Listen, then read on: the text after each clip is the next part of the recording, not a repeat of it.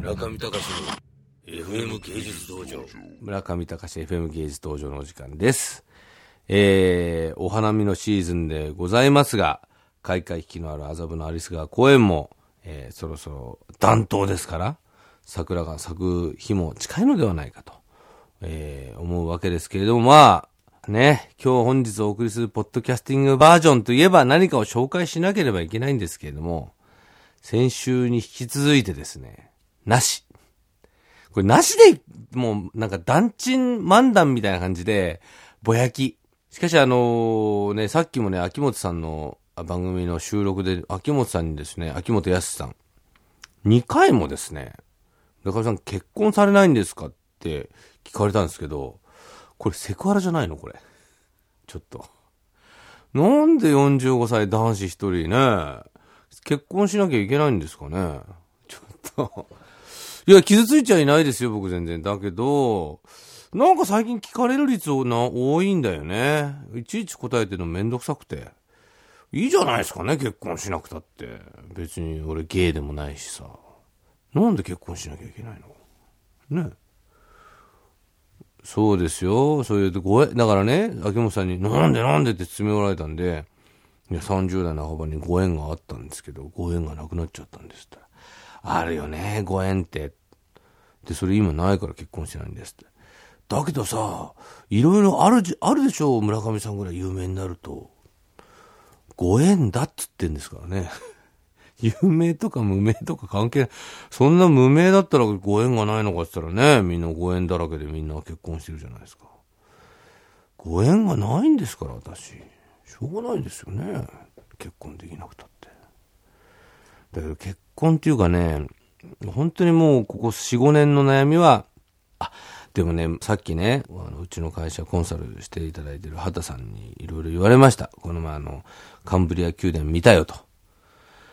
あの、村上さんやっぱテレビっていうのはね、非常に難しい。やっぱ大衆なんですから、言動を気をつけなきゃいけませんと。こういう論争的になるようなことをね、言っちゃいけない。もうちょっとこう、やんわりと言わなきゃいけない。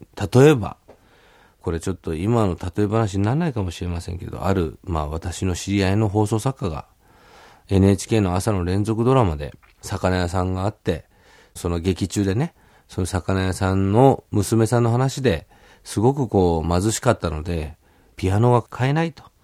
ドラマの中でピアノは買えないって悲しい話をしてたら、次の収録の時にライターが言ったら、〇〇さん、あの、なんかピアノが届いてますよと。その、虚実がわからないかった視聴者がですね、その女の子にピアノを買ってくれて NHK に送ってきたと。そういう例え話で、まあそこで終わるかなと思ったんですよ。そしたら、その次の日から合計6台のピアノが送られてきたんだって、NHK に。それぐらいメディアっていうのは、テレビっていうメディアは、もう訳がわかんなくなっちゃうんだから、気をつけないとね。やっぱりこう、なんか村上さんはやっぱアグレッシブに言いますけれども、それをやっぱりこう、変な形で素で聞いて、こいつなんだこいつっていうような人もいるから気をつけた方がいいですよって言われたんですよ。まあね、メディアですからね、いろいろいますよね、聞いてる方、見てる方。まああのいいんじゃないでしょうか。担当ということで。まあ本当にね、あの最近トピックスないんですよ。春の展覧会のために、日々もう朝のね、3時4時まで、最近なんか知らないけど、絵描かされちゃって。なんか昼間ね、それで眠くて、昼寝に3回して。昼寝2時間ぐらいしてんの、俺。で、ね、なんか昼寝しようと思っても興奮してね、眠れないんで。でもね、宮崎駿の作品をチェーンで見てるんですけど、今日は千と千尋の神隠しのね、あの、白がなんか竜になって突入してくるシーンで寝ました、私。まあそんな感じですかね。ポッドキャスティングバージョン。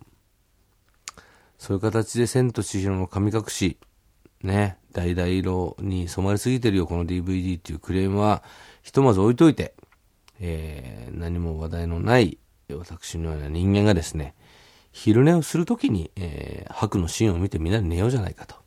そういうお話になりました、今日は。あとは、結婚しなくてもいいじゃないかと。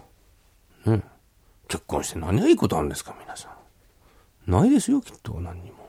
子供が生まれるぐらいじゃないですか？いいことってね。どうせ飽きちゃうし。そうじゃなかったら世の中みんな結婚して幸せになっていかなきゃおかしいけど、みんな不幸そうですもんね、結婚して。みんな浮気したりして。浮気するのが楽しいのかな？浮気論っていうのやりましょうかね、今度じゃあ。じゃ、来週のポストキャスティングバージョンは、浮気っていうことで言ってみましょうか。中見隆の FM 芸術道場。